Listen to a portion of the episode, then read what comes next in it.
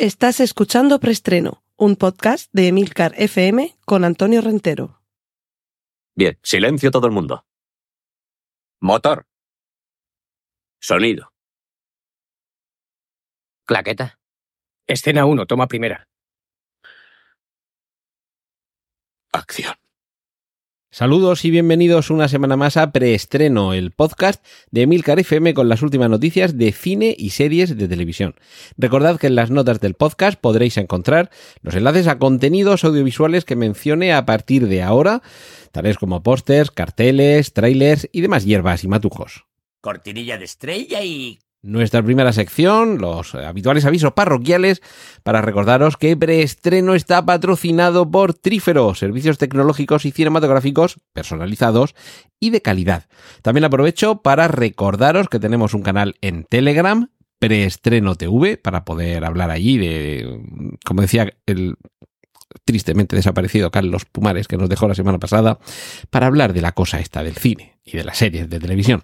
Y también os insisto que eh, antes de que acabe el año comenzaremos a tener en este mismo eh, feed, es decir, en este mismo podcast en el que estáis suscritos, una vez al mes os aparecerá algo que en lugar de preestreno se va a llamar Hablo de cine y que consistirá en una charla que mantendremos acerca de cine con un personaje invitado, uno distinto cada mes.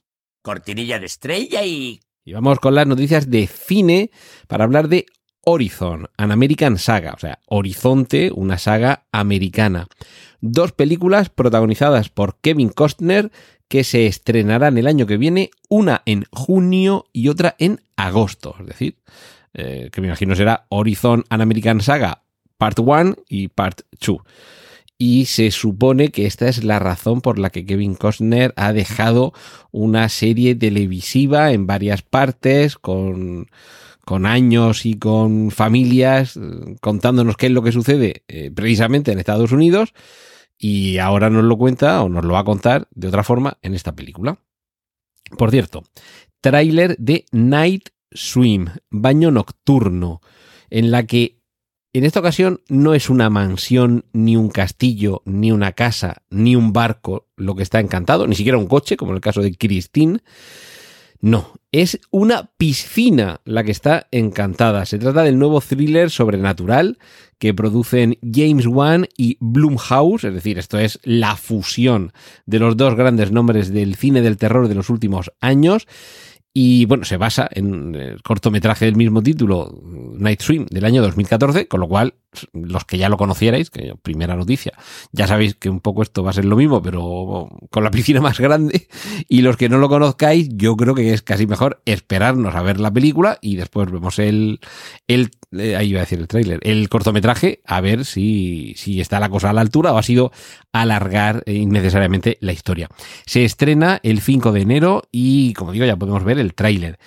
De momento tráiler no, pero sí que hay un cartel con unas trazas muy clásicas de Napoleón, el biopic que ya comenté la semana pasada, que iba a tener una versión para eh, su estreno en plataformas de más de cuatro horas, eh, de la nueva película de Ridley Scott, protagonizada por Joaquín Phoenix, y si queréis seguir asombrándoos con la calidad de la animación de estudio Ghibli, también está disponible ya el tráiler de El Chico y la Garza, la nueva película de esta eh, casa de sueños que realmente rivaliza, si no en muchos casos adelanta, a, eh, a Disney, que siempre se ha tenido como la factoría principal de los productos de animación, pero eso siempre lo dice quien no conoce a Estudio Ghibli y por supuesto a Hayao Miyazaki. cortinilla de estrella y Sección de remakes, secuelas, precuelas, espinos y triquiñuelas para desvelar por qué el episodio esta semana se titula como se titula. Y es que Ryan Johnson ha comunicado que ya está trabajando en el guion de Puñales por la espalda 3 que hasta ahora no se había puesto por la huelga de guionistas y que veía muy mal estar él escribiendo algo mientras están todos sus compañeros en huelga y sin poder trabajar, bueno, sus compañeros y él mismo, pero que bueno, que le ha dado tiempo a ir madurando la idea y, y que ahora ya sí que se pone a desarrollarlo. Con lo cual yo creo que seguramente el año que viene es posible que ya tengamos alguna noticia sobre en qué puede consistir el proyecto y el inicio del mismo, a lo mejor incluso nombres de, de personajes eh, y, de los eh, de los intérpretes que le van a, a encarnar y yo creo que como muy pronto, seguramente para 2025, es cuando podríamos ver esta tercera parte de esta saga divertidísima con ese detective eh, Benoit Blanc encarnado por Daniel Craig, que me parece que es una delicia y que en, en la segunda parte incluso no vamos a decir que superaba, pero por lo menos no bajaba el nivel con respecto a la primera. Y hablando de películas que van más allá de la original, ahora nos llega Los extraños en forma de trilogía que reinicia lo que ya habíamos visto inicialmente. En este caso, una trilogía cuya primera parte va a ser eh, un remake de la primera, mientras que las segundas continuarán la trama allí donde lo dejé este remake. Es decir, que la primera será un remake y la segunda serán secuelas del remake en lugar de secuelas del original, bueno, tiene, tiene cierto sentido. El, director va a ser nada menos que Renny Harlin, director de La Isla de las Cabezas Cortadas o Deep Blue Sea. Y yo creo que The Strangers, Los Extraños, fue una de las películas más interesantes de las últimas décadas de ese género del home invasion, de esa gente que se te planta en tu casa, en este caso con unas terroríficas máscaras y te las hace pasar canutas cortinilla de estrella y... Nos vamos a la sección de series para continuar, porque después de Hermanos de Sangre y The Pacific, ahora llega de la mano de Tom Hanks y Steven Spielberg Los Amos del Aire. Va a llegar a la plataforma de streaming de Apple TV Plus. Y eh, en este caso, si Hermanos de Sangre nos llevaba al desembarco de Normandía y sus postrimerías, con aquella mítica 101 aerotransportada, y con The Pacific nos íbamos al teatro operacional, como indica el título, del Pacífico, ahora con dos grandes actores, Austin Butler y Barry Keoghan, a mí este último actor me encanta, eh, nos vamos a las batallas en el aire, en, la, la, la en el escenario, en el teatro operacional británico, ya sabéis, esos bombardeos, o sea, sí, los bombarderos, los bombardeos sobre, sobre el sur de Inglaterra, la Alemania nazi con sus eh, aviones, los míticos Spitfire de la RAF, pues este va a ser el, el, escenario en el que se va a desarrollar esta historia, en la que, bueno, hay películas como Memphis Bell, por ejemplo, que ya han abundado en esa, eh, en esa batalla, en la batalla de Inglaterra, pero ahora lo que vamos a tener es eh, años, décadas ya después de la primera, una miniserie que se estrenará, por aquí por lo tengo por algún lado, se estrenará en Apple TV Plus. Eh, pues por aquí debe estar la. Aquí está, el 26 de enero de 2024. Se nos va a contar la historia de los Bloody Hundred, o sea, los, eh, los, eh, los 100 sangrientos, que eran los bombarderos de la octava Fuerza Aérea.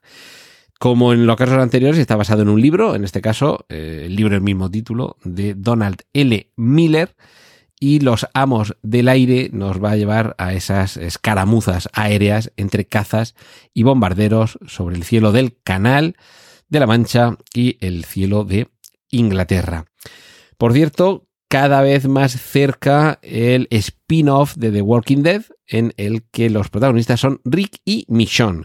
Su título, The Walking Dead, The Ones Who Live, es decir, los que viven. Si The Walking Dead serían los, los muertos que caminan, eh, en este caso este spin-off eh, se titularía o añadiría el subtítulo de aquellos que viven o los que viven.